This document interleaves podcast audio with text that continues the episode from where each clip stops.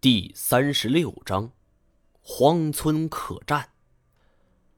白脸的这番话令其他三人是大为惊讶。我倒不是心无波澜，但还是要装作十分吃惊的模样。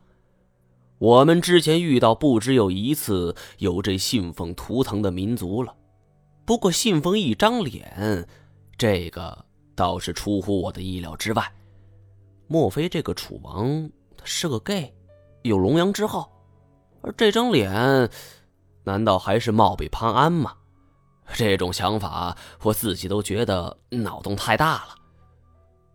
不过，相比于这位蜀王的身世，目前有一个问题更为麻烦，就是花岗岩。大巴山一带只有少量的花岗岩，储存量很少，而这位蜀王，不管是哪个朝的，地位肯定不低。利用花岗岩混杂古代工艺修筑的墓室是坚固无比，这一镐子下去，也只出现了一个浅浅的白印照这么下去，这打开墓室的时候，我已经可以庆祝自己八十周年了。想了想，白脸决定动用重型武器——炸药。我听后一惊啊，这地方常有巡逻员来往。如果真动用炸药的话，这惊天动地，后果是不堪设想。不过幸亏最后白脸是咧嘴一笑：“ 我我我现在也没炸药，就是随口一说。”不料大胡子却提议说：“让我们先下山，到这附近的村子里安身，然后和老板联系，让他派人送家伙过来。”这一想，也只能如此。这里环境如此复杂，而且又是黑夜，我们在此安身，这保不齐有什么山中野兽会猛然跳出。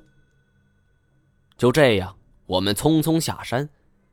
这种经历是以前不曾有过的。要是这两人像金锁如此爱财，那宁可死在山上，也绝不下山。为了避免暴露身份，这丹震和乐瑶也是甚少说话。我们到达最近的一个村落，已经凌晨四点多了。进入村后，这四下一片漆黑。好不容易找到一家小旅馆，这店主是个老太婆，头发已经快掉光了。这干瘪的嘴里是发出一阵的嘶哑。一百元一晚，在偏僻的小山村，这种价格绝对属于天价了。大胡子走了一路，是又困又累，心里正憋着火呢。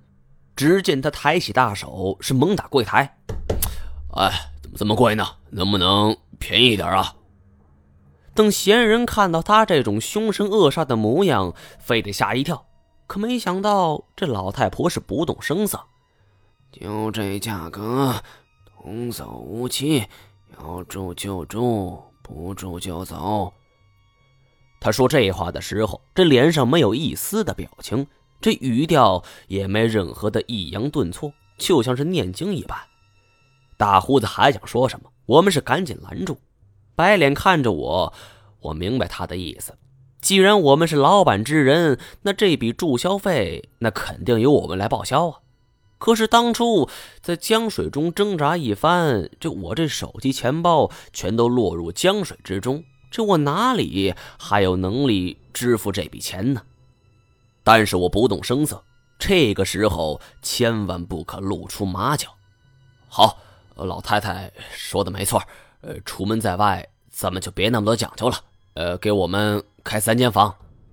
我的本意是白脸和大胡子一间，我和单展一间，这乐瑶自己一间。这老太太也不问我们住几天，上来就喊。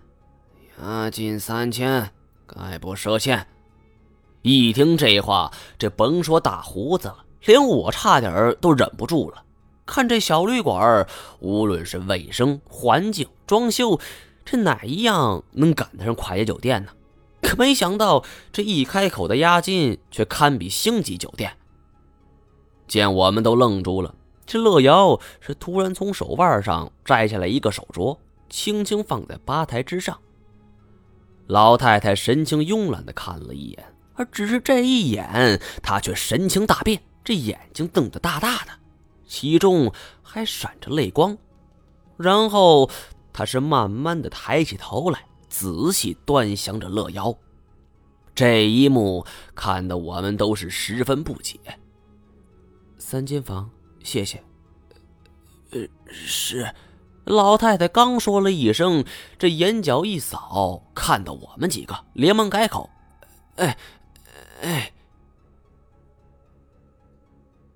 沿着楼梯往上走，这拾阶而上，到了二楼，就能看到一个窄小逼仄的通道。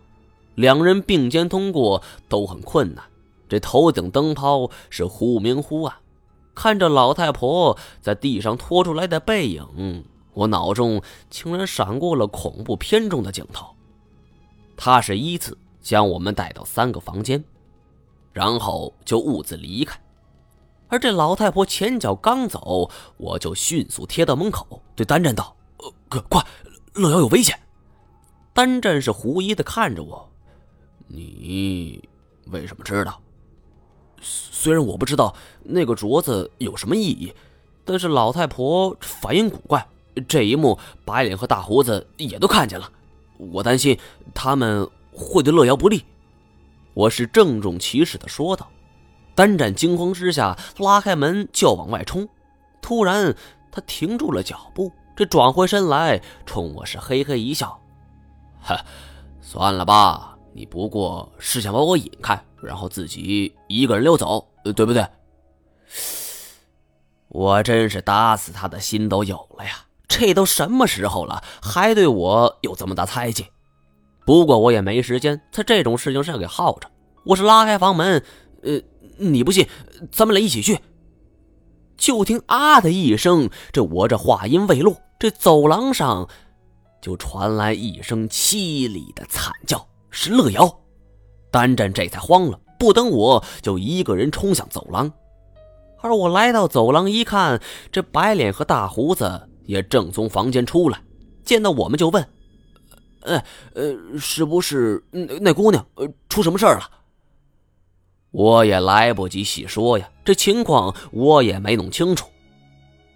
当我们来到乐瑶房门前的时候，这单战是使劲拍着门，叫着，我怕他情急之下喊出那山烟这的土话，是露了馅儿，就赶忙上前拍门：“呃呃，乐瑶，乐瑶，你在里边吗？”乐瑶，看来是情况不对。我给单振递了一个眼神，踹门。